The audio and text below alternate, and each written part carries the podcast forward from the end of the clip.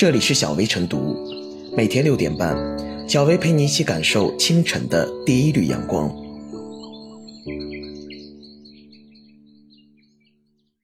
本期导言：近日，一段家长给孩子喂食活蝌蚪的视频曝光。视频中，碗里不停游动的活蝌蚪被一口一口喂进孩子口中。家长称可以强身健体。有医生表示，蝌蚪中含有大量寄生虫。如果将其食入体内，极有可能感染裂头疣。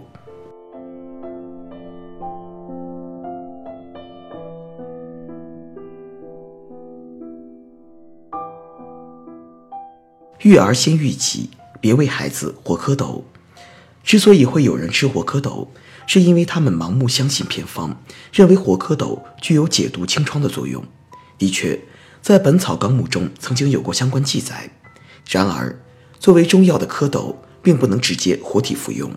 经现代医学研究发现，蝌蚪及蟾蜍的提取液确实可以入药，但制作药物所用的蝌蚪都是经过灭菌处理后才能使用的。生活在野外池塘中的蝌蚪、蛙类、蟾蜍等，其体内可能依附一种异常恐怖的寄生虫，它就是大名鼎鼎的裂头鼬。医生说了，吃活蝌蚪不是治病，而是要人命。而类似坑娃神操作层出不穷。前一阵，广东一位妈妈想给家里的三个孩子降火，拿出自己珍藏了三年多的宝贝冬瓜水给孩子喂了下去，最后三个孩子都变成了蓝精灵。医生说是亚硝酸盐中毒。四岁男童普通发烧，家长强行给孩子蒸足，结果造成深度烧伤。中医药学。无疑是中华民族千年留下来的瑰宝，应加以研究、整理和发扬。一些西医无法解决的病症，的确通过中医得到了治愈。一些流传在民间的单方也颇为灵验。所以有句老话：“单方一味，气死名医。”但可以肯定的是，凡灵验的单方必有科学依据，可以通过科学检验。医学的发展是从经验医学开始的。经验医学是和社会活动密切相关的。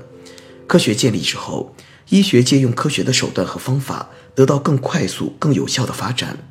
那些在古方古本中有记载的单方，在当时的医疗水平下看起来颇为有效，但放在当下，又怎可等量齐观？民间的偏方很多，由于病症的复杂性及个性差异，同一偏方不同人员使用的效果截然不同。中国民间偏方一度盛行，在千百种的偏方单方中，真正灵验的能达到多少？如果按照临床医学的数据分析，怕是百分之几都达不到。更多的所谓灵验，都是基于人们的口口相传，甚至有可能是以讹传讹，神化了这些偏方单方。很多时候，偏方的神奇功效更像是一副心理安慰剂，而那些流传甚广的育儿偏方。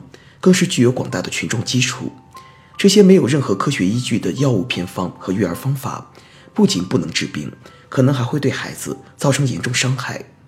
育儿先育己，脑子是个好东西。对所谓偏方单方，先要自己用脑子想一想，不要听风就是雨，抱着不妨一试的心态，有病乱投医，最后坑的是自家的孩子。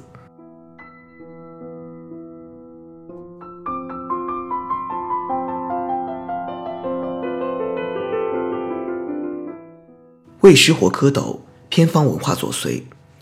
冰心有句名言：“这世界除了宇宙，最可爱的只有孩子。”在家庭结构小型化的今天，我们丝毫不怀疑父母对子女的舐犊情深，却担忧由于他们的意义之网偏差错乱，让孩子们承受了无妄之灾。看似不可思议的喂食活蝌蚪，在现实中上演，只能用无畏源于无知来解释了。中国人在家庭中最重要的职责，就是维持血脉的延续。许多父母并不缺乏对子女的爱和关心，却由于他们对爱的理解、对情感的表达存在误区，导致孩子们承受了身体上的痛苦与精神上的伤害，背离了现代性的喂食活蝌蚪。尽管打着传统文化的旗号，移花接木地用古代典籍来背书，却经不起推敲。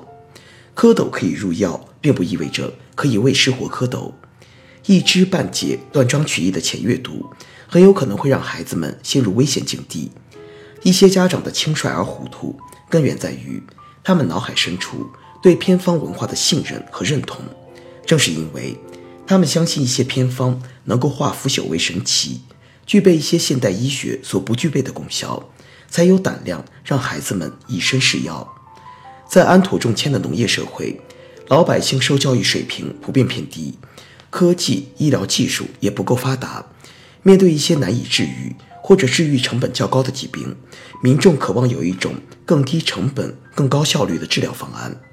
偏方文化迎合了老百姓的健康焦虑，口口相传，以讹传讹，道听途说，让一些民间偏方有了无中生有、夸大其词的生存空间。当偏方文化成为一种区域性、群体性的亚文化，就会变成一种社会情境。它一旦被许多人相信，就会进一步增加相信者的人数，进而对社会功能造成影响，导致人们的认知偏差，激发负面的社会情绪。形成单向度价值判断和同质化思维，强身健体需要均衡营养、适量的运动和有规律的作息。指望通过喂食活蝌蚪来立竿见影地达到目标，何尝不是一种捷径心态？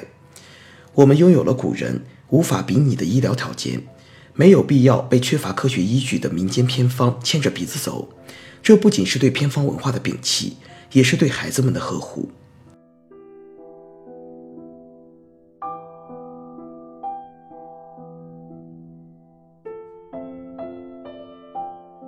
最后是小薇复言，俗话讲“虎毒不食子”，相信没有父母不爱子女，更没有父母想去伤害孩子。